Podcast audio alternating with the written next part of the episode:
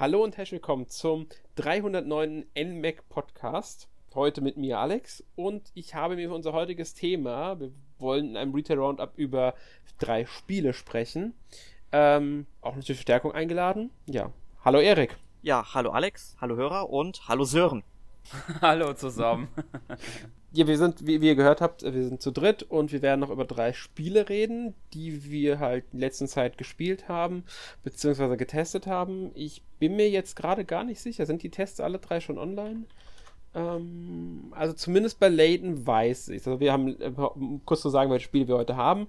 Wir haben Layton's Mystery Johnny Catriel und die Verschwörung der Millionäre Deluxe. Wir haben Super Monkey Ball Banana Blitz HD und wir haben Spiro Reignited Trilogy. Ich hoffe, ich habe jetzt die Titel richtig ausgesprochen. Ja, passt schon. Ähm, und ja, wir wollten halt so ein bisschen kurz über die äh, drei Spiele reden. Den Anfang machen wir jetzt, ich würde sagen, wir steigen dann direkt mal ein mit Spyro äh, Reignited Trilogy.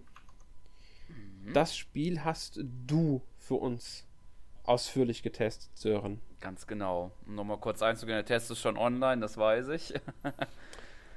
ähm, ja, ich muss äh, einsteigen sozusagen. Ähm, also es ist, ähm, um kurz einzusteigen, Spyro United Trilogy ist die Neuauflage der ersten drei Spiele und tatsächlich ist diese Neuauflage auch meine absolut erste Spyro-Erfahrung, weil ich noch nie einen Spyro-Titel gespielt habe. Ich weiß im Vorfeld, dass äh, die sehr gut waren, also mal mehr, mal weniger, je nachdem. Aber ähm, ja. ja, gerade die ersten drei sind ja Klassiker. Ganz ähm, genau. Die waren damals auch noch von Insomniac Games. Ich meine, ab dem vierten Teil waren Insomniac nicht mehr beteiligt. Also die ersten drei hat, glaube ich, nur Insomniac noch gemacht. Und dann hat sie ja mir irgendwie andere Entwickler sich drum gekümmert. Also dann kamen ja erstmal Handheld-Spiele, glaube ich, raus. Und da war es, meine ich, dann auch als Publisher, ähm, ich glaube, ursprünglich war es ja Sony und ab dem, nach der Trilogie ist es dann irgendwie erst Universal geworden und irgendwann ist es dann auch zu Activision gegangen, die Marke. Ganz genau. Ja. Und also muss man ja sagen, das ist ja sowieso, also Universal ist ja dann zu Vivendi Universal geworden und Vivendi, wie wir ja wissen, ist ja dann die Spielesparte komplett an Activision gegangen, weswegen dann Activision Blizzard draus wurde. also, ja, ja, und da haben sie quasi ja. die Marke ja in Skylanders quasi halbwegs umgewandelt, muss man ja schon sagen. Ja, genau. Ist, ich glaube, das, das erste Skylanders nicht sogar ähm, Skylanders Spiros äh, Adventure, Adventure? glaube ich, oder so, ja. Ich meine nämlich auch, gell, das war nämlich das erste Skylanders, haben sie ja sogar wirklich mit so aufgezogen, dass man weiß, okay, Spiro ist da drin, und danach ist es dann erst zu einer eigenen Marke geworden, die ja auch wirklich erfolgreich war. Zumindest für ein paar Jahre. Ich weiß gar nicht, vier oder fünf Spiele gab es. Ich bin mir jetzt echt nicht sicher. Wie viele das waren der Reihe. Ja, wir müssten Emil dazu befragen. Der kennt sich, glaube ich, mit der Reihe ganz gut aus, wie mit allen Toys to Life Geschichten. Ganz genau. Ja, ja also ähm, du hast es gespielt, äh, Sören. Ich habe es damals ganz nur mal genau. äh, den, oh Gott, ich glaube den ersten Teil. Ich bin mir nicht ganz sicher ähm, ob es der erste war, auf der PlayStation 1 damals gespielt. Ja. Mhm. Aber halt auch nur kurz, deswegen habe ich jetzt nicht die große Erfahrung. Ja, ähnlich sieht's da bei mir aus. Ich war damals mit meinen Eltern im Urlaub an der Nordsee. Es muss auch 2000, 2001 gewesen sein. Ähm, und ähm, da gab es im Hotel im Keller irgendwie so einen Raum, wo dann eben Konsolen auch aufgebaut waren. Und dann, ja, nach dem Abendessen dann nochmal für eine halbe Stunde runter ein bisschen zocken mit anderen Kids, die da rumhingen. ne?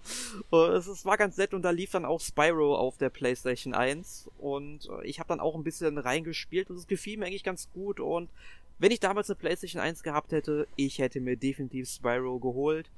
Ähm, hab die Spiele mir tatsächlich irgendwann auch noch nachgekauft im PlayStation Store, also die PlayStation 1 Version zu allen drei Teilen. Die gab's dann irgendwie mal im Angebot zusammen, ich glaube für 5 Euro oder so.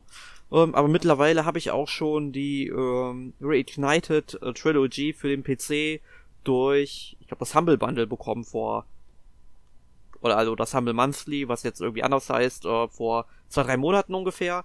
Äh, ich müsste die Neuauflage mal spielen, denn ich habe ja Sörens Test auch äh, Korrektur gelesen und der Test, der macht wirklich lustig, diese Spiele zu kaufen. Also wenn ihr irgendwie mal draußen da Bock habt, irgendwie so ein tolle Jump Run zu spielen, die Spiele sind mit Sicherheit fantastisch. Aber das oh, wird ja. Sören uns jetzt, glaube ich, noch ein bisschen genauer erläutern. Oh ja, also ich muss gestehen, mir hat das äh, wirklich Spaß gemacht. Äh, ich glaube, ich habe da erstmal, glaube ich, die erste Spielrunde, glaube ich, drei Stunden erstmal so gespielt, ohne, äh, um die Zeit fast vergessen, die ich da mit dem Spiel hatte. Äh, was allein natürlich nur der erste Ableger war. Ähm, es ist wirklich äh, schön gestaltet, würde ich sagen. Also es gibt viele schöne Gegenden, die man erkunden kann in der Haut des kleinen lilanen Drachen Spyro. Ähm, viele, ja, teilweise lustige Aktionen. Gut, man muss natürlich vorenthalten, ähm, ähm, Gegner und so weiter. Also das Spiel ist jetzt nicht sonderlich riesig bockschwer, aber ich denke, das muss es auch nicht sein. Es ist sogar angenehm, würde ich sagen. Ist nicht zu leicht, aber halt auch nicht mega schwer. Ähm, ja, also mir hat es sehr gefallen. Das Besondere ist auch, ähm, es läuft richtig gut. Ähm, sei es halt, dass man es auf dem Fernseher spielt oder halt halt äh, im Handheld, wenn die Switch nicht im Dock ist. Äh, und ich muss gestehen, ähm, man kann es ja so ein bisschen vergleichen mit anderen ähm, 3D-Jump'n'Runs und äh, ist vielleicht nicht die, der beste Vergleich, aber ein Spiel wie beispielsweise ein Yokai Laylee, das ähm, war, hat mich nicht ganz so gefesselt, wie jetzt Spyro in diesem Fall es getan hat. Ja, wir sollten vielleicht auch sagen, es sind ja, glaube ich, eher Action-Adventures mit einem hohen ja, Jump-Run-Anteil irgendwie, ne? Ja, das stimmt. Ja. Wenn man sich aber mal anguckt, das habe ich nämlich gemacht, ein Vergleich zwischen der damaligen Grafik vom Original ja, ja, und stimmt. dem neuen, dann ist es eigentlich schon, ist es, ist es ja eine ähm, eigen, ist es ja wirklich eine Remake fast schon. Ja. Zumindest was die Grafik angeht, weil das sieht ja echt fantastisch aus heute. Gerade im Vergleich zu PS1. Klar, die PS1 konnte damals nicht besser, heute ist es wesentlich besser möglich und sie haben diese Möglichkeit und auch wirklich genutzt. Ja, das siehst du Definitiv. aber aktuell bei relativ äh, vielen Spielen, zum Beispiel Medieval für die PlayStation 4 ist jetzt auch ein sehr gutes Beispiel, wenn du da die PlayStation 1 Version mit der PlayStation 4 Version vergleichst. Also äh, da liegen Welten dazwischen und trotzdem fühlt es sich immer noch wie das gleiche Spiel an irgendwie. Das stimmt. Oder wenn man auch noch ein anderes Beispiel nehmen möchte, das ist jetzt, glaube ich, meine ich, auch für die Switch gibt, Crash Bandicoot, die mhm. Insane Trilogy die ja auch auf drei ähm, PS1 Jump'n'Runs basiert. Im Übrigen vom selben Entwickler wie jetzt die mhm. äh, Spyro Igni Reignited Trilogy umgesetzt worden von Toys for Bob, die ja auch die Skylanders-Reihe gemacht haben. Ähm, die ist ja auch, da fällt es ja auch auf, wenn du das mal anguckst, die Vergleiche zwischen den damaligen und den heutigen Bildern von dem Spiel, das ist was ganz anderes.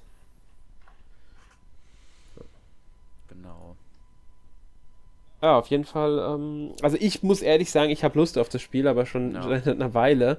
Einfach weil ich damals äh, Spyro auf der PS1 mochte, aber ich habe es mir halt nie gekauft, warum auch immer. Wahrscheinlich auf der PS1 viel zu spät gekauft habe und mich dann auf Sachen, ganz andere Spiele konzentriert habe. Ähm, und als ich es halt gespielt habe, hatte ich noch keine PS1. Aber jetzt für die Switch, da überlege ich ernsthaft, es mir nachträg nachträglich auszuprobieren. Auch wegen Sörens Test, den ich hier durchgelesen ja. habe. Also von meiner Seite kann ich das definitiv empfehlen. Also man hat sehr viel Spaß. Also ich hatte es auf jeden Fall damit. Ja. Vor allen Dingen, wenn man Jump'n'Runs mag. Gut, das ist doch ein schönes ähm, Fazit zu dem Spiel. Dann würde ich sagen, machen wir direkt mal weiter mit einem anderen, ja, HD-Neuauflage Remake, ich bin mir nicht ganz sicher, was es jetzt sein soll, aber das weißt du wahrscheinlich besser, Erik. Wie sieht es denn bei so Monkey Ball Banana Blitz HD aus? Ja, ähm, bei dem Schrott muss man schon fast schon sagen. also, das kann man, glaube ich, direkt vorwegnehmen. Handelt es sich um eine ähm, HD-Portierung. So würde ich es zumindest bezeichnen. Also, ähm, da wurde jetzt nicht groß was geremaked. Ähm, ich denke mal, es wurde schon irgendwie portiert, dann ein bisschen angepasst, so von der Grafik her, dass es schön ins äh, HD-Zeitalter natürlich passt. Ähm, ja gut, auch wenn das Spiel natürlich schon im HD-Zeitalter damals auf der Wii erschienen ist, aber die Wii war ja natürlich nicht HD-fähig, also sagen wir mal nicht so wirklich, zumindest von Haus aus. Ähm, ja, also es ist eben der siebte Teil der Monkey Ball Reihe. Das ist halt eine Reihe, die damals in japanischen Arcade-Hallen gestartet ist. 2001 müsste es gewesen sein. Um, ähm, und man merkt, dass im Spiel auch anderes eben ein Arcade-Spiel ist. Und Super Monkey Ball Banana Blitz HD fühlt sich halt genauso an. Und das erschien 2006 auch schon für die äh, Wii, wie schon gesagt. Um, ähm, und ja, um, ähm, ich weiß nicht, warum man dieses Spiel jetzt unbedingt noch auf äh, Switch, PS4, Xbox One und den PC portieren musste. Vermutlich einfach mal zu gucken, wie das Interesse für die Marke da ist. Es gab ja danach noch ein paar andere Ableger. Ich glaube, es gab auch ein Spiel für den 3DS ähm, und für Mobile-Plattformen eben. Aber ähm, es ist irgendwie so ein Spiel, da hätte man sehr viel mehr draus machen können. Und die Chance haben sie da wirklich vertan. um, ähm, ja, um erstmal so einzusteigen in das Spiel, also es ist eben, weil viele verstehen vielleicht jetzt auch nicht, was dieses Spiel ist, aber im Grunde ist der Name Programm, also man spielt eben einen Affen, der dann quasi in so einer Kapsel rumläuft, in so einem Ball, also das kann man vielleicht so am besten vergleichen mit diesen ähm, ganzen äh, Spielzeugkapseln, die man dann vielleicht zum Beispiel auch aus Shenmue kennt äh, diese ganzen Gashopon-Automaten, wo man dann eben Geld einwirft, man kommt, da kommt so eine Kapsel raus, die man dann eben aufschraubt und da ist dann eben Spielzeug drin und hier ist der Affe ähm, eben in so einem Ball drin, der aus zwei Hälften besteht. Genau, ganz kurz eingeworfen. Sowas kennen vielleicht die ganz alten Säcke noch von den früheren Kaugummi-Automaten oder Automaten, die an der Straßenecke standen. Da hat man 10 Pfennig reingeworfen, umgedreht, und da kam eine Kugel raus und der dann war irgendwas drin war. Ja, das gab's bei mir am Dorf auch. Ich bin am überlegen, ob es den Automaten noch gibt bei uns. Also bei uns schon eine ganze Weile noch, aber mittlerweile haben sie, glaube ich, entfernt. Ja, ich, ich, ich, ich, ich gehe da die Tage noch mal vorbei. Ich werde das in einem der nächsten Podcasts ergänzen. Also das, das ist jetzt Leserservice, den ich jetzt mache, ne? Mach das. Ja, und ähm, das Spiel beginnt halt, sag ich mal, storymäßig. Also es gibt halt einen Story-Modus, eben damit, dass ähm, Ai Ai, also so heißt der Affe, und seine ähm, Affenbande eben so eine goldene Banane oder ein paar goldene Bananen bestaunen und die werden dann vom gefürchteten Captain Krabuchin gestohlen. Ähm, ja, wer jetzt an Donkey Kong irgendwie denkt, also der wird damit nicht ganz Unrecht haben. Also die Story ist da schon sehr, sehr ähnlich. Was jetzt aber auch natürlich nichts Schlimmes bedeuten muss. Aber es ist jetzt anders wie ähm, Donkey Kong Country eben kein Jump'n'Run, sondern ein ja eher Geschicklichkeitsspiel, denn anstatt den Affen in seiner Kugel zu spielen, kippt man einfach mit dem Analog Stick die Spielwelt. Also das heißt, ähm, wenn man den nach vorne drückt, dann kippt die Spielwelt nach vorne. Wenn man den Stick nach hinten drückt, dann nach hinten oder nach links und rechts. Also ihr kennt das System. Ähm, vielleicht von diesen ja, es, es gab doch mal diese Holzbrettspiele, wo man irgendwie so eine Kugel durch so ein Labyrinth manövrieren muss. Und da hat man ja auch links und unten irgendwie so ein, ähm, so ein Rad dran gehabt, was man drehen musste und entsprechend äh, lief dann die Kugel auf diesem Brett in irgendwie da durch und die Kugel durfte eben nicht in ein Loch fallen. Und so funktioniert im Grunde Super Monkey Ball. Ja, ganz nur so kenne ich es auch noch von früher, als ich es irgendwann mal vor Jahrhunderten, ich glaube damals sogar noch dem Gamecube gespielt habe. ja. ja. Ähm, ich kann dir aber sagen, warum sie gerade Super Monkey Ball Banana Blitz genommen haben für die HD-Neuauflage. Ja, dann hau mal raus bis heute der beliebteste Teil der Reihe. ja. Gut. Und du hattest übrigens recht damit, dass dann noch weitere Ableger erschienen sind. Mal abgesehen von einem weiteren Spiel für die Wii nach diesem Teil, gab es eins für, die, für den 3DS, eins für die Vita und sage und schreibe, äh, Moment, es waren 1, 2, 3, 4, sechs Spiele für Mobile.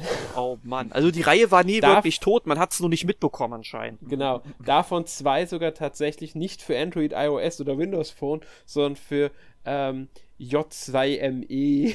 Also irgendwelche Endgeräte, die man hier in Deutschland natürlich nicht Nein, kennt. Nein, das ist, das ist einfach ähm, nichts anderes als Java-Plattform Micro Edition Zeug so. für Handys.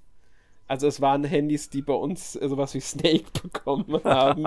Nur ein besser schon. Also es waren schon modernere, aber es war im Grunde ein Java-basiertes Spiel. Davon gab es zwei Versionen und halt dann iOS, Android kennt man ja. Windows Phone gab es sogar ein Spiel.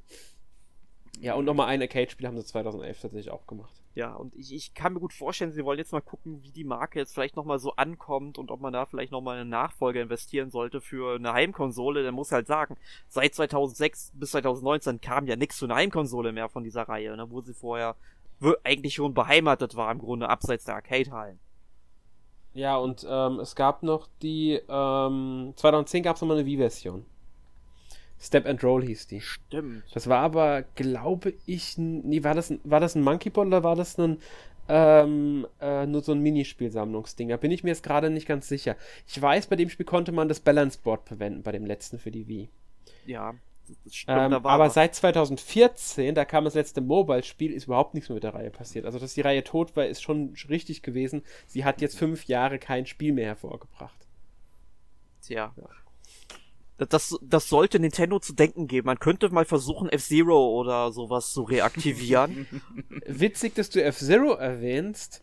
Die Entwickler von den, vom Original Monkey, Super Monkey Ball Banana Blitz ähm, und der ganzen Reihe eigentlich, die ja innerhalb von Sega öfters den Namen gewechselt haben, also von äh, irgendwie Sega Software RD Department Number 4 zu Amusement Vision zu New Entertainment RD Department zu Ryoga Gotoku Studio, was ja jetzt auch das, äh, die HD-Neuauflage gemacht hat, die haben tatsächlich damals F-Zero RX für Arcade bzw. F-Zero GX mitentwickelt. Ja, also man, man geheime also, Verbindungen. Ja, also nur mal so, weil ich finde es lustig, so gerade jetzt ähm, F-Zero erwähnst, weil das passt ja.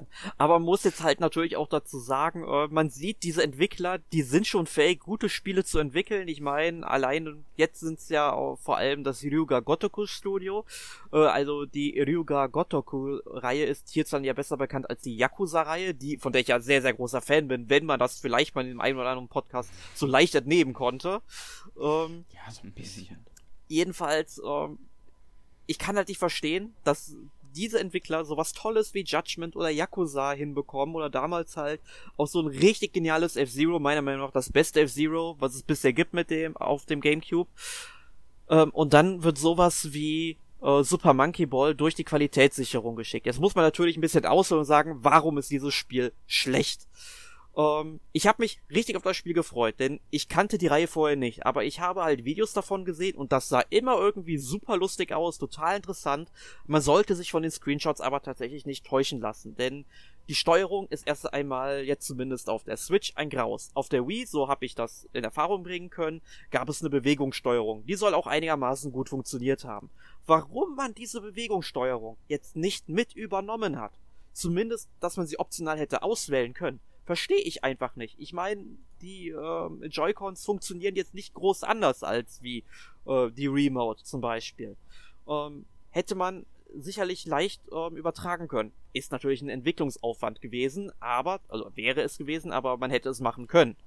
Ja, und es spielt sich einfach nicht gut. Vor allem, man fliegt relativ häufig von ähm, diesen Bahnen runter. Also am Anfang ist das ja noch relativ okay, weil dann gibt es halt links und rechts irgendwelche Bumper, wo man dann eben, sag ich mal, dann wieder eben, ähm, sag ich mal, äh, wegdonnert, um halt nicht runterzufliegen, um diesen Spieleinstieg ein bisschen leichter zu gestalten. Aber je weiter man im Spiel kommt, desto eher fallen die natürlich weg. Allerdings ist auch der Rückstoß in diesem Spiel ziemlich hart. Also wenn man irgendwie von irgendwas getroffen wird, und das ist, ist vor allem bei den Endgegnern richtig, richtig schlimm.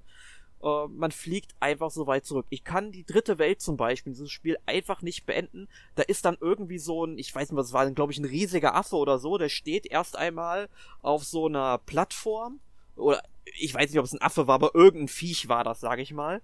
Und das wirft erst einmal irgendwelche riesigen Schneebälle entgegen, denen du halt ausweichen musst, das ist okay. Dann landest du irgendwann auf dieser Plattform. Dann dreht sich dieser, ich sage jetzt mal Affe wäre es jetzt gewesen, dreht sich und versucht dich dann halt ähm, von dieser Plattform eben runter zu und er muss sich erst einmal ausdrehen, äh, damit du ihn dann irgendwie treffen kannst. Und es ist sowas von absurd, das zu schaffen. Also man muss wirklich super frustresistent in diesem Spiel sein, vor allem wenn man dann auch irgendwelche ähm, Champion-Medaillen Medaillen halt ergattern will, was ja irgendwie so ein bisschen das Ziel ist, ein paar Rekorde aufzustellen, ne?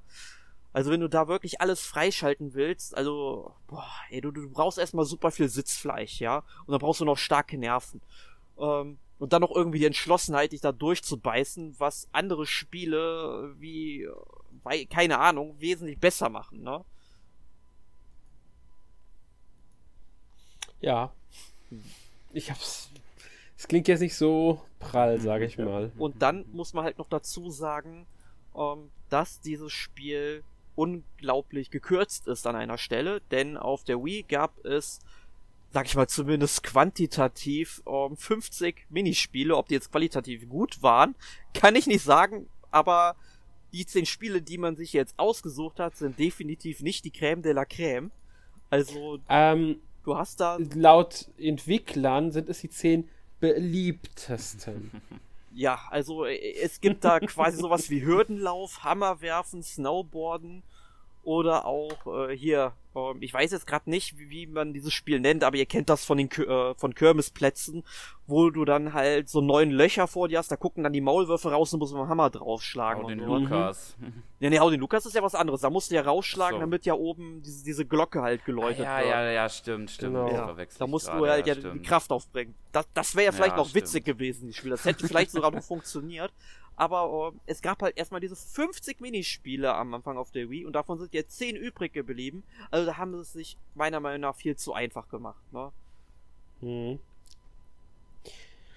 Klingt ja schon nicht so prall, leider eigentlich. Finger weg heißt Irgendwie- das. Ja. Ist irgendwie schade. Aber gut, Ja. ist halt so. Ja, ich habe Kann man- wirklich mehr von erhofft. Ja. Das war eine große Enttäuschung des, des Jahres. Ich weiß nicht, ob ich das Spiel schlimmer finde oder hier den ähm, Paketboten-Simulator, den es auf der PlayStation 4 gibt.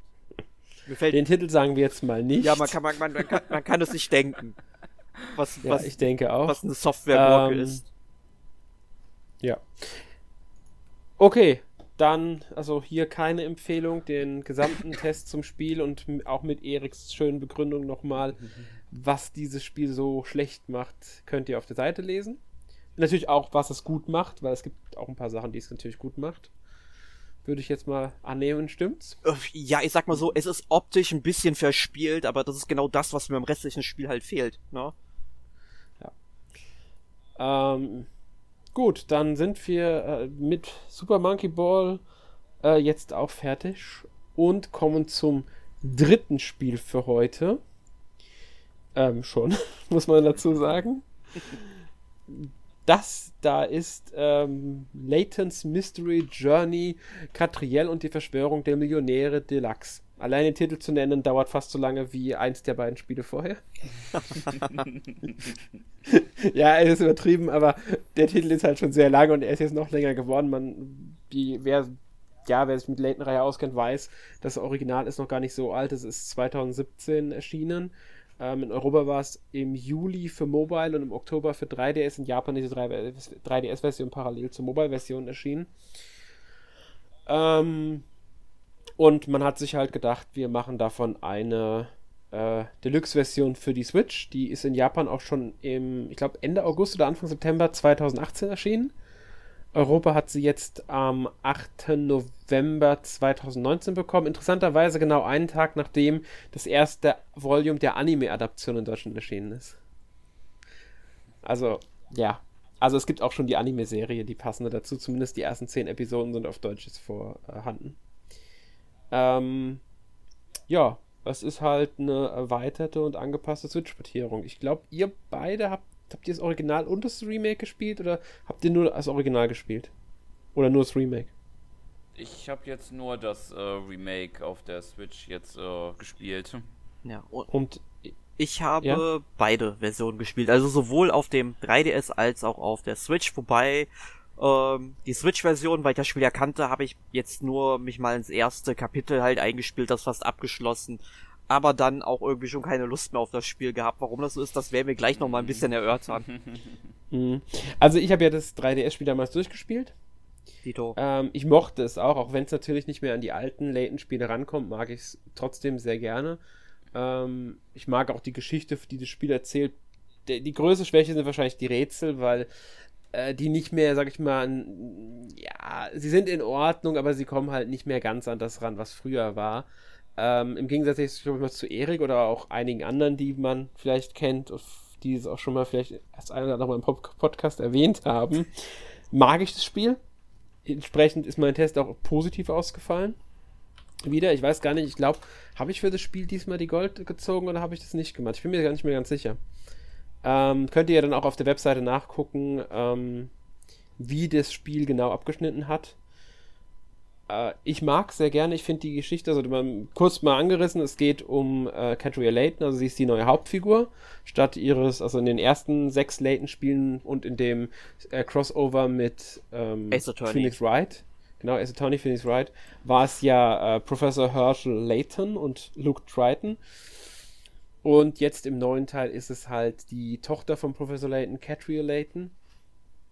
Und sie eröffnet halt ein eigenes Detektivbüro Dort arbeitet sie mit ihrem ja, Assistenten ähm, Ernest und mit dem sprechenden Hund Shirl zusammen und löst halt Fälle, die sie dann von verschiedenen Auftraggebern bekommt. Ab einem bestimmten Punkt im Spiel, ich glaube nach dem dritten Fall, kriegt man sogar vier Fälle auf einmal zu lösen und darf dann auch frei wählen, welchen man angehen will, beziehungsweise kann theoretisch sogar zwischen denen hin und her springen. Storymäßig greifen sie jetzt nicht ineinander, ähm, während man einen Fall bearbeitet, auch wenn die Geschichte weitererzählt wird. Ähm, ja, es hat ein bisschen Episodenhaftigkeit, das Spiel, muss man sagen. Die Geschichte entwickelt sich trotzdem. Es ist jetzt nicht so wie bei den ursprünglichen Layton-Spielen, mit, also mit den Professor Layton-Spielen, die ja immer eine durchgehende Geschichte erzählt haben. Man hier halt jetzt mehrere kleine Geschichten, die zusammen diese große Geschichte ergeben. Muss ich sagen, passt natürlich gut für die Anime-Adaption auch, die meiner Meinung nach gelungen ist, aber halt die Geschichte zum Teil neu interpretiert. Also da geht auch mal ein Fall anders aus, beziehungsweise die Anordnung der Fälle ist anders. Ähm, ja, ich, wie gesagt, ich mag das Spiel. Ähm, für die Switch-Version haben sie jetzt die Grafik natürlich angepasst, damit die äh, vor allem ein bisschen hochauflösender alles ist, weil der 3DS ist da ja jetzt nicht, sagen wir mal, das Top-Gerät für gewesen, wenn man mit der Switch vergleicht, meine ich jetzt. Mhm ähm, haben die Anime-Sequenzen nochmal aufgewertet, wobei man da ja auch die äh, Mobile-Version schon zur Verfügung hatte und haben entsprechend die Rätsel angepasst, weil die jetzt natürlich auf einem Bildschirm sein mussten, was man auch schon bei der Mobile-Version hatte und haben ein paar Rätsel komplett überarbeitet, weil jetzt halt Steuerung ohne Touchscreen möglich sein musste und neue Rätsel. Ich glaube, 40 neue Rätsel haben sie hinzugefügt oder sogar über 40 neue Rätsel dabei. Ansonsten ist es halt dasselbe Spiel. Inhaltlich ist nichts Neues dabei im Vergleich zur 3DS-Version und sogar die Rätsel des Tages, die man sich immer noch täglich runterladen muss, also es ist nicht so, dass alle auf einmal da sind, sind genau die, die man auf dem 3DS bekommen hat. Da gibt es keinerlei Änderungen. Ja, ist mir aufgefallen halt. Ja, ähm, Erik, du hast gemeint, dich stört halt was am Spiel. Sag mal was. Ja, also ich will jetzt nicht sagen, dass äh, es sich hierbei um jetzt mein schlechtes Spiel handelt. Also ich würde es halt als durchschnittliches Spiel bezeichnen. Es ist halt schon okay. Also ich habe es damals auf dem 3DS auch gerne gespielt.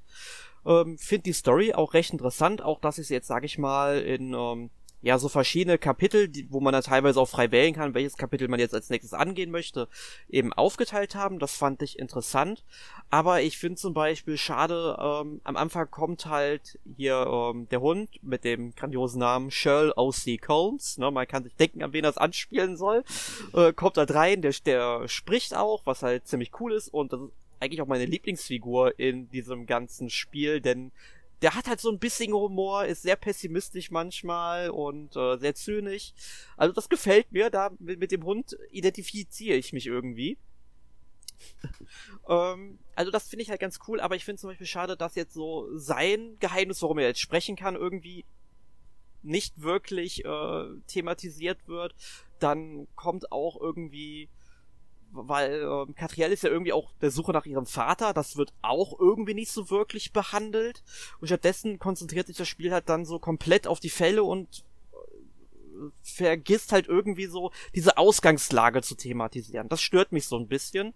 Mhm. Und ähm, auch einige der Rätsel gehen mir dann teilweise auf die Nüsse, weil manche Beschreibungen, also die, die Rätseltexte, die dir eben die Aufgabestellung geben, was du herausfinden sollst, die sind teilweise so dermaßen blöd, also zumindest in der deutschen Version, ich habe keine Ahnung, wie es auf Englisch, Japanisch oder sonst was gestellt ist, aber in der deutschen Version sind die teilweise so blöd gestellt, dass du einfach dass das Spiel irgendwie nicht will, dass du auf die Lösung kommst, habe ich manchmal das Gefühl, ja.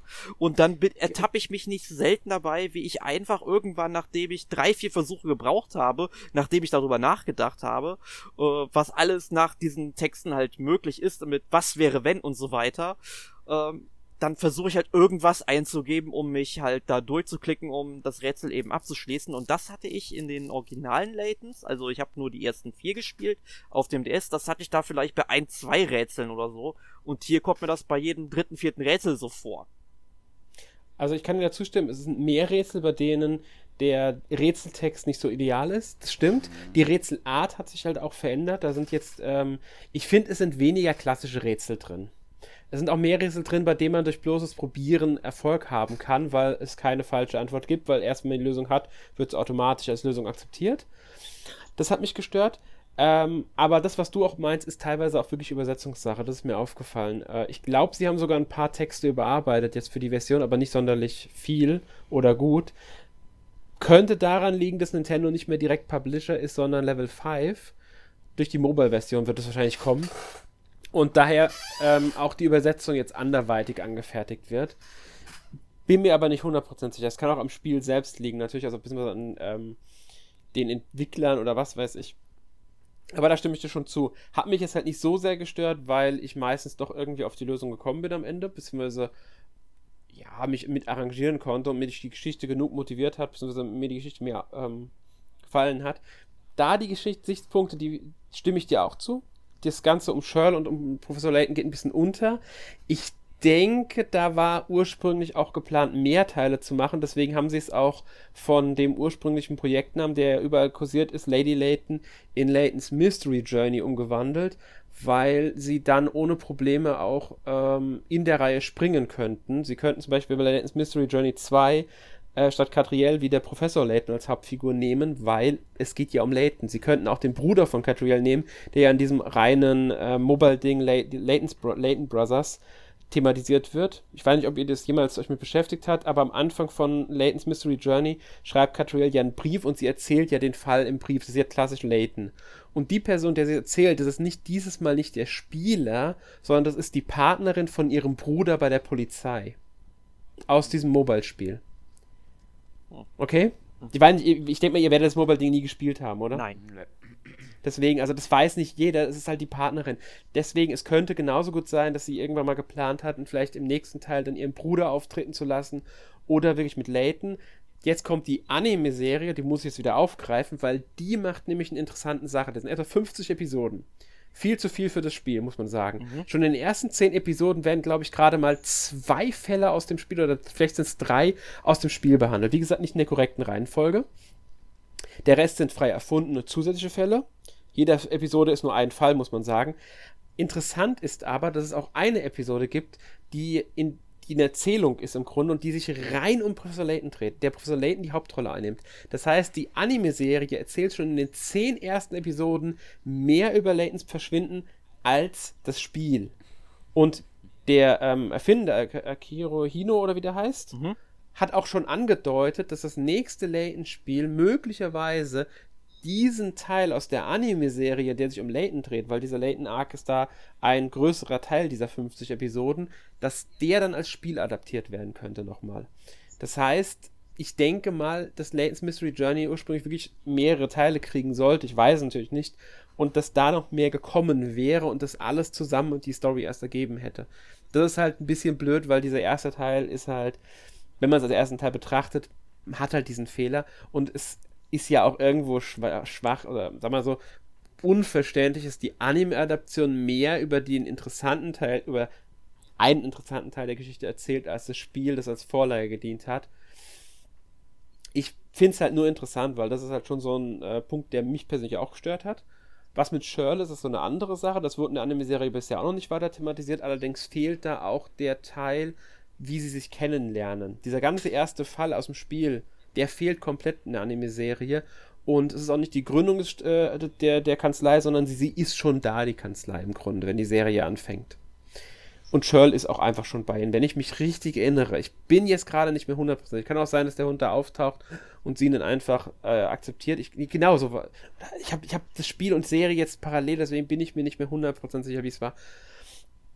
Ähm, aber es wird nicht so sehr angesprochen, dass sie auf der Suche sind nach der Lösung, warum spricht dieser Hund überhaupt. Das wird in der Serie gar nicht so sehr thematisiert.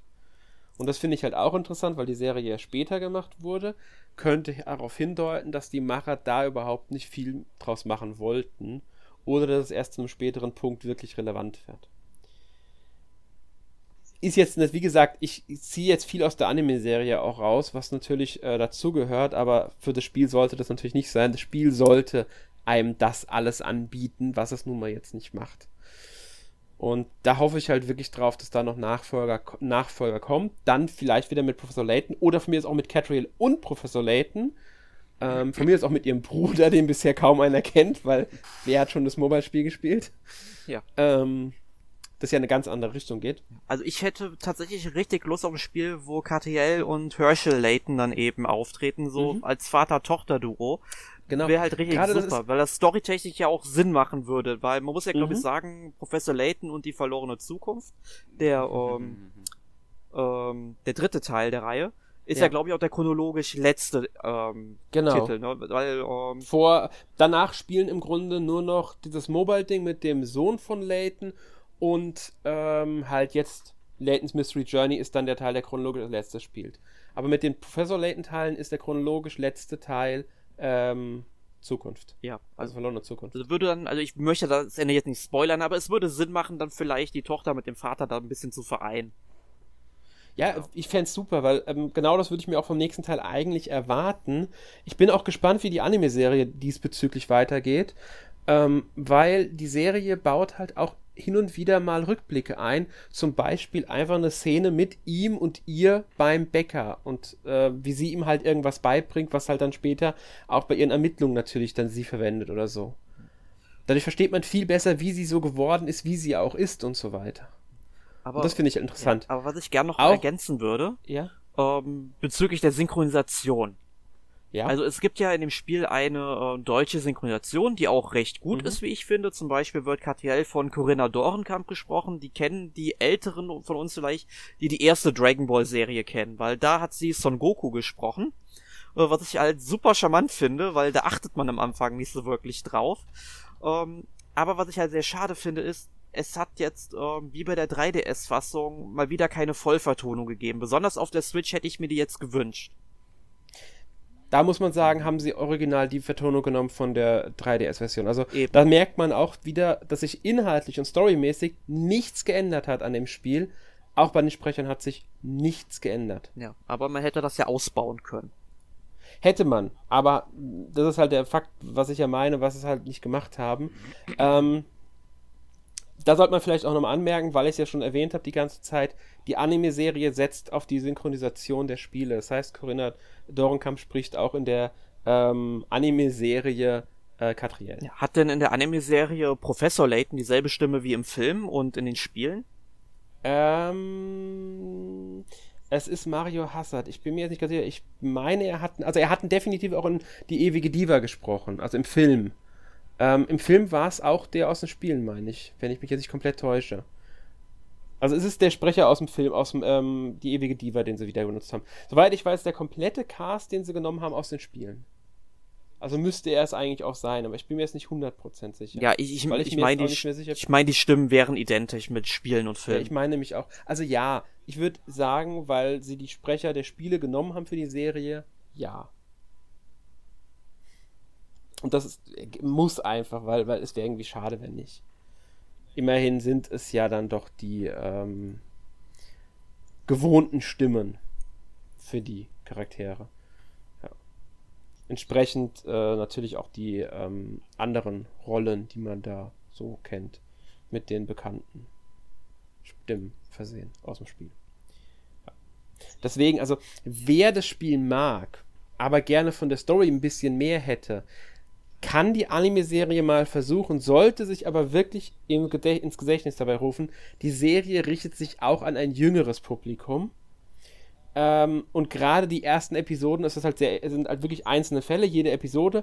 Und ja, kurz vor der Auflösung kommt halt immer, ähm, äh, wie heißt er nochmal, der, der, äh, der, der Assistent. Ernest. Ich hab mir eben gesagt, Rorik, ne? Ernest, genau, Ernest, an und sagt so, ja, Miss Layton ist jetzt auf die Lösung gekommen, bla bla bla, seid ihr es auch und hält dann in die Kamera die Hinweise, die man währenddessen gesammelt hat, was man ja auch aus dem Spiel kennt. In der Anime-Serie sind es nur fünf Hinweise, im Spiel sammelt er immer sechs Hinweise. Und dann würde in einem Japan würde an der Stelle immer die Werbung kommen und dann äh, kann man äh, überlegen in der Zeit, da ist halt nur ein Schnitt und es geht dann weiter mit der Auflösung im Grunde es, da merkt man halt schon, dass auch ein jüngeres Zielpublikum angesprochen wird. In Deutschland ist die Serie, glaube ich, auch ab sechs Jahren freigegeben, was auch vollkommen in Ordnung ist. Also man sollte jetzt gerade bei den neuen Geschichten auch nicht unbedingt die tiefgründigsten erwarten. Es sind zum Teil ganz lustige äh, Sachen. Rätsel gibt es natürlich jetzt nicht unbedingt. Ähm, am interessantesten ist halt wirklich die ganze Geschichte um Professor Layton und so, die im zweiten Volume hoffentlich noch weitergeht. Wenn man sich das Cover vom zweiten Volume anguckt, dann sieht man auch auf dem auch nicht nur ähm, Catriel, Shirl und Ernest, sondern auch Professor Layton und den mittlerweile erwachsenen Luke. Ja. Und das ist halt auch so ein interessanter Fakt, wie ich finde. Dass Luke da dann auch vorkommt. Also kann man auch ungefähr abschätzen, wie viele Jahre zwischen dem, den beiden ähm, vergangen ist. Weil Catriel muss jünger sein als Luke eigentlich, was aber nicht zu 100% passt. aber eigentlich müsste sie es sein, aber ich bin mir da echt nicht sicher. Nee, aber wie gesagt, die Serie kann einem schon eine gute Erweiterung auch sein ähm, für das Ganze. Man muss sich aber darauf einstellen, dass es halt schon in gewisser Weise eine Serie auch für Kinder ist. Wer ein bisschen das genauer will, ich mache jetzt mal Werbung für mich selbst, kann auf Lost Dungeon auch meine Rezension dazu lesen. Ja, und bei Gameplay Gamers gibt's dann auch noch einen Test zu Layton's Mystery Journey Kartell und die Verschwörung der Millionäre, sowohl für die 3DS als auch für die Deluxe-Variante auf der Switch. Genau. Also da könnt ihr ähm, euch also, auch noch einlesen. Genau, und den Test zum F auf dem MMAC gibt es natürlich auch ähm, zu dem Spiel. Ähm, also wenn ihr da das komplette Zeug haben wollt, könnt ihr natürlich auch unsere persönlichen Rezensionen euch nochmal anschauen. Wobei ich zum Spiel, glaube ich, nur zum 3DS originalen Test habe. Zur Switch-Version habe ich jetzt keinen Test. Bei Lost Dungeon. Also The Lost Dungeon. Ähm, aber es geht ja auch nur darum, wer zur Anime-Serie was wissen will. Außerdem auch wichtig, wer überhaupt über die Layton-Serie wissen will, was es da abseits der Spiele gibt. Dazu haben wir ein Special auf, auf der NMAC-Webseite. Ähm, Rätseln abseits der Spiele, Professor Laytons andere Abenteuer. Da gehe ich dann so ein bisschen drauf ein, was gibt es denn überhaupt abseits. Leider gibt es den Großteil davon nicht in Deutschland, also nur in Japan. Ähm, also Manga, Anime, Light Novels, die es da gab. Ähm, könnt ihr euch auch gerne natürlich anschauen, weil da kriegt ihr dann ein bisschen mehr zur Layton-Reihe nochmal. Ja, und mit was denn da so überhaupt abseits der Spiele passiert ist. Ja, und was vielleicht. Storymäßig muss man halt sagen, ist das alles. Äh, ja, und was vielleicht aber noch erwähnt werden sollte, ich weiß nicht, ob du es gesagt hast, aber Podcast 196 dreht sich auch nochmal um die 3DS-Version des Spiels. Da hast du mit Emil einen Podcast aufgenommen, Alex. Ganz genau, das war damals 2017, da haben wir über die 3DS-Version gesprochen von Layton's Mystery Journey, Catriel und die Verstörung der Millionäre. Ja. Ja. Und ja, da könnt ihr auch nochmal genaueres euch dann zu dem Spiel anhören. Oder ihr lest halt, wie gesagt, den Test zur Switch-Version durch. Wenn ihr die Wahl habt, würde ich euch sowieso eher zur Switch-Version wahrscheinlich raten, ähm, weil sie mehr Rätsel hat und damit ein bisschen mehr Umfang. Wenn ihr im Endeffekt macht die aber auch mit der 3DS-Version überhaupt nichts falsch, weil so groß ist der Unterschied zwischen den beiden Versionen jetzt nicht. Wollte ich auch Außer sagen. natürlich optisch, ja. muss man dazu sagen. Und ihr habt natürlich bei der Switch-Version die Möglichkeit, am Fernseher zu spielen, aber auch mobil. Mobil habt ihr dann sogar eine Touch Touchscreen-Steuerung. Ja, wobei man da halt sagen muss, die hat mir nicht so gut gefallen, weil wenn du halt dann mit den äh, Fingern drüber fährst, du verdeckst halt viel mit deiner Hand an Informationen. Ja. Das hast das du halt mit dem äh, Stylus auf dem 3DS halt nicht gehabt, ne? Da ja. war das ein bisschen. Also das äh, äh, äh, es ist, sag ich mal, wie man Äpfel mit Birnen vergleicht im Grunde. Muss halt jeder selbst wissen, was äh, genau. er da ähm, lieber mag. Ganz genau, die Spiele geben sich jetzt nicht super viel. Die Steuerung funktioniert an der, am Fernseher, finde ich, sehr gut. Ist sehr gut umgesetzt worden. Ähm, lässt jetzt nichts zu wünschen übrig. Also ich finde, das haben so gut angepasst. Kann ich mir auch vorstellen, dass die Nachfolger damit funktionieren, wenn denn einer kommt. Aber ich, ich rechne eigentlich eher damit, dass einer kommt, als dass keiner kommt, auch wenn bisher nichts angekündigt ist. Würde mich jetzt ehrlich gesagt überraschen, wenn sie es nicht machen. Auch wenn sie momentan eher mit äh, Yokai Watch 4, ähm, wie hieß das andere Ding, ähm, in der Summe 11 Ares, wenn das denn irgendwann mal kommt. Und dann dieses neue Spiel, was kürzlich angekündigt wurde, das jetzt irgendwie im Februar dann auch nach Europa kommen soll, äh, dessen Titel mir aber gerade nicht einfällt. Ja. Level ähm, 5, es fehlt übrigens noch ein Inazuma 11 für den 3DS. Denkt da mal bitte dran. Ja, da gibt's ja immer Galaxy. noch diese rechtlichen Probleme. Ja, aber waren die mittlerweile nicht mal gelöst oder so? Angeblich ja, aber irgendwie scheinbar doch nicht so hundertprozentig und doch, aber irgendwie auch nicht und. Boah, gib dem ähm, Spiel einfach mal einen anderen Titel, nennt es Universe oder so, ist fast dasselbe. Ja. Meine Güte, stellt euch doch auch nicht so, so ganz. Es ist halt ähm, bisher ein bisschen äh, schade. Aber es fehlen theoretisch sogar zwei, weil auch Inazuma 11 1, 2, 3 Legend of Mamoru Endo nie in Europa erschienen ist. Ja. Das war ein Ableger irgendwie, der es noch gab. Nur um das halt auch erwähnt zu haben. Ich Aber bin gut, enttäuscht von ich- euch. Da rechne ich sowieso nicht mehr mit und für die große Geschichte von Ares wird es wohl auch nicht relevant. Für die anderen Level 5-Fans, die was mit Nino Kuni am Hut haben, sei vielleicht noch erwähnt, dass dieses schöne Spiel, also diese schönen beiden Spiele, einen Anime-Film bekommen. Es ist keine Adaption, soweit ich weiß. Ähm, es müsste ein eigenständiger Film sein und tatsächlich startet der Film bereits am, ich glaube, im Januar bei Netflix bei uns in Deutschland. Hm. Also es, er kommt, ich will es jetzt nicht beschwören, aber ich meine, er war im Netflix-Programm ähm, für Januar von äh, mitgelistet bei den neuen äh, Anime. Und zwar, ich kann es euch sogar jetzt ganz genau sagen, er soll am 16. Januar starten und erzählt eine eigene Geschichte, die jetzt nicht mit den Spielen direkt in Verbindung steht. Was natürlich, kann natürlich dann trotzdem Charaktere auftauchen, der Film, ich habe noch nicht gesehen, logischerweise. Aber am 16. Januar ist der dann auf ähm, Netflix verfügbar. Dann sind wir mal gespannt. Um einfach mal, weil wir bei Level 5 sind, kann man es ja erwähnen. Weil, ja. Gut. So viel jetzt dazu. Ich glaube, wir sind dann auch ein bisschen genug abgewichen, haben uns äh, mit Layton jetzt auch abseits des Spiels ein bisschen beschäftigt. Ich hoffe, das war interessant für euch. Ja, ähm, wir können auch ein kurzes Fazit ziehen zu den drei Spielen. Also im Grunde sind wir jetzt, äh, ich dürfte, würde sagen, wir haben ein Spiel, das wir gar nicht empfehlen würden. Ja, den Affenstall. Genau, also Super Monkey Ball Banana Blitz HD fand Erik ja nicht so prall. Ähm, Finger weg. Die anderen beiden Spiele können wir empfehlen. Je nachdem, ob ihr halt ein Action-Adventure oder ein Adventure mit Rätseln mögt. Die Tests dazu findet ihr wie gewohnt bei uns auf der Seite. Ja. Damit sind wir für heute mit unserem Thema durch, mit unseren drei Spielen. Ich hoffe, ihr habt einen guten Eindruck der drei Spiele bekommen. Ähm, und damit kommen wir zu unserer obligatorischen Frage am Ende eines jeden Podcasts. Was haben wir denn wohl gespielt? Erik, was hast du letzte Woche gespielt? Wie viel Zeit haben wir? Ähm, fass dich kurz. Okay. Also, ich habe, oh Wunder, Shenmue 3 weitergespielt.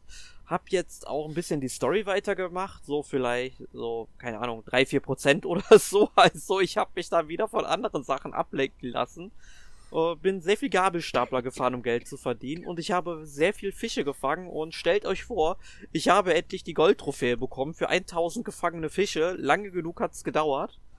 Ähm, fantastisch. Nächstes Ziel ist dann ähm, genug Geld sammeln, damit ich mir 500.000 Spielsteine kaufen kann dafür, weil die will ich nicht erspielen, die will ich halt einfach bezahlen, dann den Spielstand neu laden, damit ich zur Trophäe bekomme.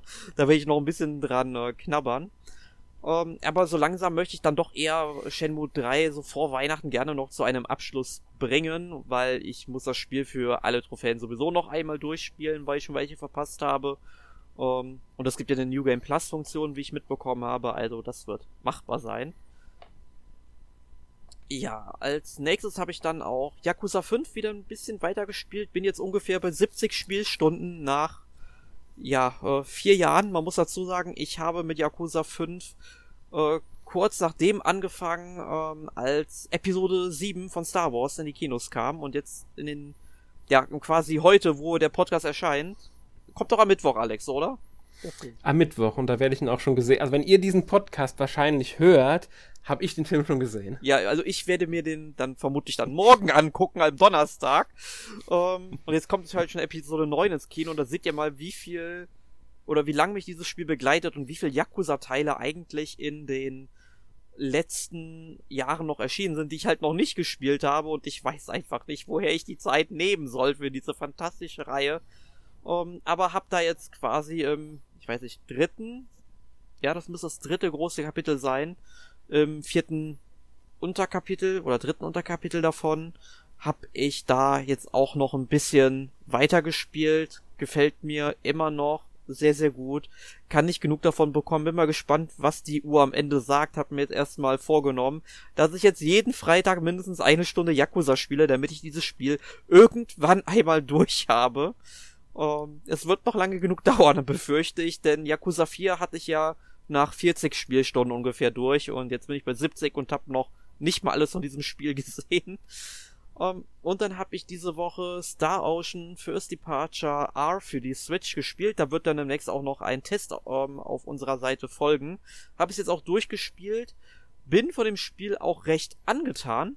Finde es zwar nicht hundertprozentig super, weil es gibt so ein paar Sachen, um, wo ich denke, okay, das hätte man anders machen können. Aber über dieses Spiel werde ich vermutlich in der nächsten Woche noch einmal äh, sprechen, wenn ich beim Podcast dabei sein sollte, was sehr wahrscheinlich ist. Deswegen möchte ich jetzt gar nicht so weit ausholen, aber ist auf jeden Fall ein ja ganz nettes 32-Bit Rollenspiel, was jetzt mal auf der Switch gelandet ist.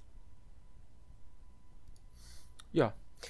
Da Ocean muss ich sagen, bin ich auch dran interessiert. Ähm, aber gespielt habe ich es halt bisher noch nicht. Ja, dann musst du meinen Test lesen oder dir den nächsten Podcast anhören.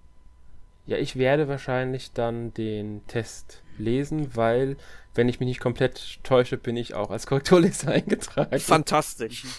Also lese ich ihn so oder so. Wunderbar. Ja. Ähm, gut. Dann geht die Frage jetzt an Sören. Was hast du denn letzte Woche gespielt? Ja, ich denke, bei mir äh, kann ich das kurz machen. Zum einen ähm, habe ich äh, Fire Emblem Three Houses ein bisschen weiter gespielt. Das, um eine kleine Anekdote beizubringen, ja zwei ähm, Titel bei den Game Awards, die ja in Amerika stattfinden, gewonnen hat. Darf man fragen, welche Awards? Äh, bestes Strategiespiel und äh, der Fan-Vote. Ist irgendwie so ein besonderer Abstimmung vom Spiel des Jahres, glaube ich. Ja, also es, ich weiß nicht genau, wie das funktioniert. Also man kann ja sowieso für die Sp Kategorien stimmen dabei, mhm. aber es gibt auch immer so eine Sonderkategorie, ähm, in der hat es wohl dann auch gewonnen. Ja, da war irgendwie, glaube ich, noch Smash dabei. Smash hat bei bestes ähm, Fighting Game genau. oder sowas war es, glaube ich. Bin mir nicht ganz sicher. Ich habe es gesehen gehabt. Also Smash Bros. hat auf alle Fälle für Nintendo jetzt noch gewonnen gehabt. Ähm, und Luigi's Mansion in bestes Familienspiel. Ganz genau. Um jetzt das auch, wenn wir es sowieso schon ansprechen, kann ja. man es ja erwähnen. ähm, ich meine aber, das waren auch alle Awards für ähm, Nintendo-Spiele. Wenn ich, ich mich jetzt nicht komplett ja. täusche. Ganz im Ernst, Anno 1800 war auch nominiert und Fire Emblem hat es dann bekommen, oder was? Ja, habe ich auch, war, ich war ich echt überrascht. Aber ich denke mal, das liegt daran, dass einfach PC-Spiele in den USA nicht so ziehen. Ja, das, das, das Die Anno-Reihe spielt in, in ähm, USA nicht die große Rolle. War nie so erfolgreich wie in Europa, besonders in Deutschland. Mhm. Und Fire Emblem ist da einfach bekannter. Ja. Mhm. Das da muss man da wirklich mit im Hinterkopf behalten. Ja. Ja, meinetwegen. Deswegen gucke ich mir die nicht an. Die sind für, nicht, für mich nicht repräsentativ. Ja, es ist halt nicht, es ist ja. irgendwo ist es eine Nutzerabstimmung mit Jury noch dabei. Ähm, sie hat, sie sind schon, sag ich mal, die repräsentativsten Awards, die es gibt, aber ich bin jetzt auch nicht der größte von davon. Ja. Das Interessanteste finde ich immer, dass neue Spiele angekündigt werden. Jetzt gucke ich mir am nächsten Tag einfach die Trailer zu an. Ja, so habe ich es dann auch gemacht. ja. Aber gut, bevor wir jetzt ab zu sehr abschweifen, Sören, du darfst noch ein bisschen weiterreden zu deinen Sachen, die du gespielt hast. Fire Emblem. Ja, genau, da habe ich halt nur ein bisschen noch weitergemacht dann da, um da mal ein bisschen weiterzukommen. Und ansonsten hatte ich noch eine Runde, was gestern Abend oder vorgestern Abend, weiß ich nicht mehr, genau, auf jeden Fall, ähm, gestern Abend, genau, äh, Super Mario Party mit Freunden mal noch eine kleine Runde gespielt. Ja, wie, wie, äh, ich habe das halt leider noch, doch, ich habe es mal mit meinem besten Kumpel gespielt. Wie groß war eure Runde? Äh, vier. Vier. Ja, vier. Ja, das und, wie kam es so zu viert an? War es cool? War es gut Unterhaltung bei dem Spiel? Ja, war ganz lustig. Manche haben sich äh, über das manche Glück von anderen aufgeregt. das gehört ja dazu. Das ist ja doch sehr, ja, gehört ja halt sehr dazu, das Glück. Tatsächlich, was bei mir auch untypisch ist, ein bisschen jetzt nicht perfekt, aber zumindest kann man so in einem Minispiel zumindest, also ich zumindest glänzen. aber das war gefühlt schon immer so. Die Minispiele sind okay, aber Glück war nie mein Fall. ich, ich glaube, irgendwann wird ein Mario Party kommen mit so einem zusätzlichen Controller. Das ist so eine Kuppel, da musst du irgendwie draufdrücken und dann rollt da drin halt so ein Würfel auf irgendeine Zahl, damit die ja. Leute das endlich mal glauben, dass das auch ausgewürfelt wird oder so, ne? Ja, wäre aber meine Idee wirklich. Ja, also ich melde sofort das Patent an Nintendo, ihr könnt mich mal. Wäre besser. Das, das lasse ich mir jetzt nicht nehmen. Okay. Ähm, ja. Dann dürfte die Frage an mich gehen. Genau. ähm, ja, was habe ich gespielt? Ich muss ehrlich sagen, ich habe ein bisschen Star Wars Jedi Fallen Order gespielt. Bin damit aber leider immer noch nicht durch, was für mich ein Problem wird, weil ich das Spiel eigentlich unbedingt durchhaben will, bevor der Film kommt. Ähm, und den gucke ich ja am Mittwoch bereits. Ähm, also, wenn ihr das hier hört, habe ich ihn ja schon gesehen. Für mich wie am Sonntag heute. Um 10 Uhr morgens gehe ich da ins Kino.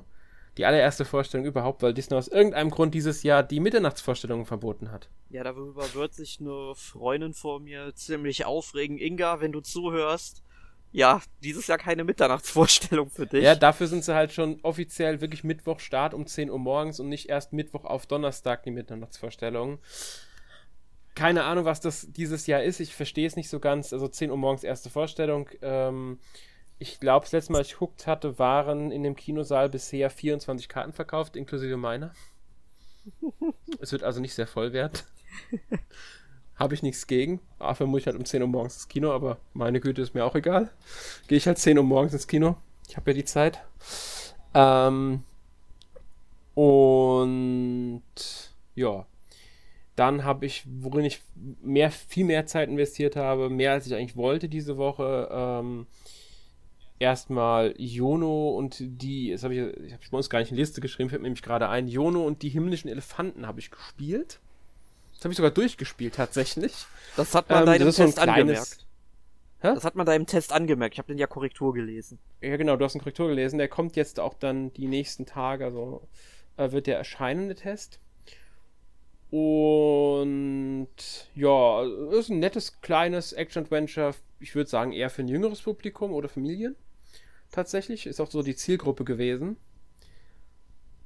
Ja, kann man, kann man, kann man wirklich machen, wenn man jetzt äh, Kinder hat, die ähm, noch nicht so viel mit Videospielen am Hut haben. Ja, ist ein, ich finde die Geschichte gerade recht schön auch erzählt. Ja, und dann am meisten Zeit habe ich aber gesteckt in Atelier Riser, äh, Ever Darkness and the Secret Hideout. Also das neueste Atelierspiel. Ich glaube, das müsste dieses Jahr dann das dritte sein. Wenn ich mich nicht komplett täusche. Mit dem Ableger Nelke, den ich nicht gespielt habe, der ja so ein bisschen aus dem Konzept, also ein bisschen auch ein bisschen was anders macht. Ähm, und der Fortsetzung von ähm, der äh, Alland-Reihe. Das ist jetzt das erste halt. Also, ja, neu, neu ist falsch, weil die anderen waren ja auch komplett neu, aber das ist das erste, wo, bei dem halt wirklich komplett neu neue Welt und so dieses Jahr. Die anderen waren ja, wie gesagt, alle in dreien Fortsetzungen und halt eine, ähm, ein Spiel, das mehrere Alchemisten aus den verschiedenen Atelierspielen aufgegriffen hat. Mir gefällt es wirklich gut, muss ich sagen. Ähm, die Geschichte braucht ein bisschen, um in Fahrt zu kommen, aber das kennt man ja von Atelierspielen auch. Ähm, aber mittlerweile finde ich sie wirklich auch interessant und spannend, auch wenn es jetzt nicht um die ja, außergewöhnlichste Geschichte ist, die man jetzt von einem japanischen Rollenspiel kennen könnte. Es erfüllt halt viele Standards, gerade von der Reihe selbst. Ist halt sehr ähm, gemächlich, wobei ähm, auch viel persönliche Note für die Charaktere diesmal drin ist. Gerade so auch was die Freundschaft und Kindheit von denen ein bisschen angeht, ist da ein bisschen was eingebunden. Ähm, man hat halt eine komplett neue Alchemistin auch, die auch mit Alchemie am Anfang nichts zu tun hat. Was jetzt ein bisschen den, dem, äh, gerade dem letzten, dem Lulua entgegenspricht, die ja schon am Anfang Alchemistin ist, wenn das Spiel beginnt. Und das macht es halt interessant. Es hat ein sehr interessantes neues Kampfsystem, das sehr dynamisch ist, weil es nicht mehr rein rundenbasiert ist. Also es ist immer noch ein rundenbasiertes System. Also wenn man auf Gegner trifft, dann kommt man noch ein extra Bildschirm, man hat seinen Charakter da stehen, die Gegner vor einem stehen und man ist halt rundenweise dran, aber Wobei nicht rundenweise. Links ist eine Anzeige, da läuft immer so das Bild von den Charakter lang und sobald der unten den Punkt erreicht, ist dieser Charakter dran. Direkt daneben ist ein Leiste für den Gegner, also kann es auch passieren, dass man parallel theoretisch dran wäre. Ähm, und es kann auch vorkommen, dass man dann mit Riser angreift, während der Gegner einen, also einen Kumpel, also ein Partymitglied angreift. Das kann wirklich passieren. Ähm, es ist trotzdem rundenbasiertes Spiel aber halt, wie gesagt, dynamischer. Man kann nur einen Charakter aktiv steuern. Es gibt keine Befehle, die man jetzt irgendwie für andere erteilen könnte. Also nicht so, einer ist dran, solange pausiert das Spiel, bis man einen Befehl gegeben hat, wie man es halt klassisch kennt. Ähm, man erteilt halt ganz normal die Befehle. Man führt entweder einen äh, normalen Angriff aus, man führt einen Skill aus oder man setzt ähm, äh, Items ein. Dann gibt es noch die Möglichkeit, sich auf dem Feld zu bewegen, weil es gibt zwei Reihen, vorne und hinten stehend. Und in jeder Reihe gibt es dann zwei, äh, drei Felder, auf die man sich stellen kann. Das hat natürlich dann wieder Einfluss darauf, wie die Gegner angreifen können und so weiter und so fort. Kennt man ja aus anderen Spielen. aber man kann mit den Schultertasten jederzeit zwischen Charakteren wechseln. Das heißt, man kann einen Charakter Befehl geben, zum nächsten Charakter wechseln, dort einen Befehl geben, zum nächsten Charakter wechseln, dort einen Befehl geben. Das macht es halt auch sehr dynamisch und schnell. Man kann aber auch die einfach kämpfen lassen. Dafür hat man wiederum zwei Modi entweder den negativen oder den aggressiven. Im negativen machen sie halt wirklich nur Standardattacken, nichts anderes. Im aggressiven benutzen sie auch ihre Fertigkeiten, die verbrauchen allerdings Actionpunkte. Die Actionpunkte, da fängt man immer mit 0 an, außer man hat den Gegner im Vorfeld äh, mit seiner, also an, äh, getroffen, dass man halt einen Vorteilskampf anleitet. Dann fängt man mit 10 an. Die werden für verschiedene Sachen gebraucht. Einmal kann man, wenn man genug Punkte hat, erstmal 10, danach 20, 30 und so, das Taktiklevel erhöhen.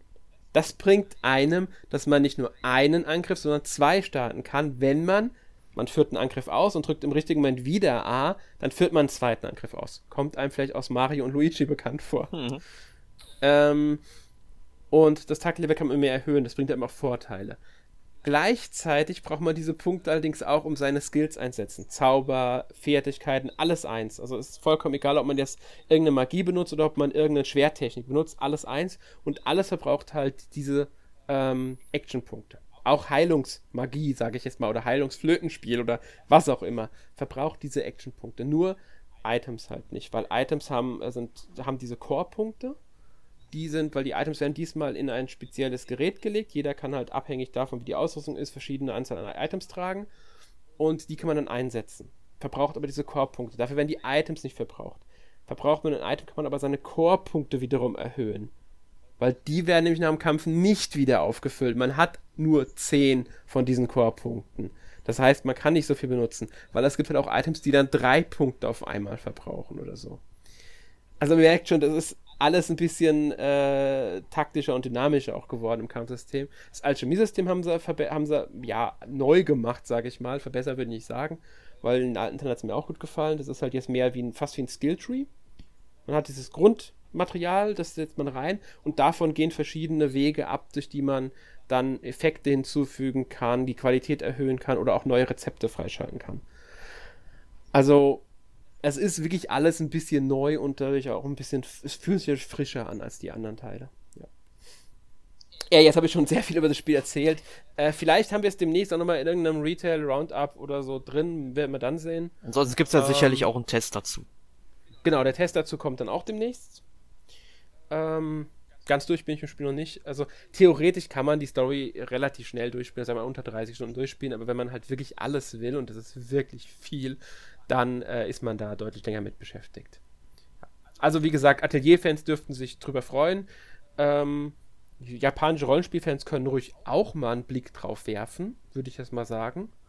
Alle anderen, ähm, die halt bisher auch mit Atelier, äh, gerade die, die mit der Atelier-Reihe nichts anfangen können, da bin ich nicht so sicher, weil es ist halt weiterhin viel Grinding, weil du brauchst die Zutaten für deine Alchemie und die musst du dir zum Teil ergrinden. Sie haben zwar Systeme drin, um das ein bisschen zu erleichtern, ähm, beziehungsweise dir einfacher zu machen, aber oft ist es dann auch wirklich so, du brauchst eine Zutat, dann musst du dorthin gehen, wo du die findest und dann kannst du passieren, dass du die nur fünfmal findest oder so und dann musst du wieder hingehen und wieder hingehen und wieder hingehen und wieder hingehen. Ja, kann schon ein bisschen auch lästig werden. Ja, gut. Aber mir gefällt's ähm, und ich denke, den Atelier-Fans wird es auch gefallen.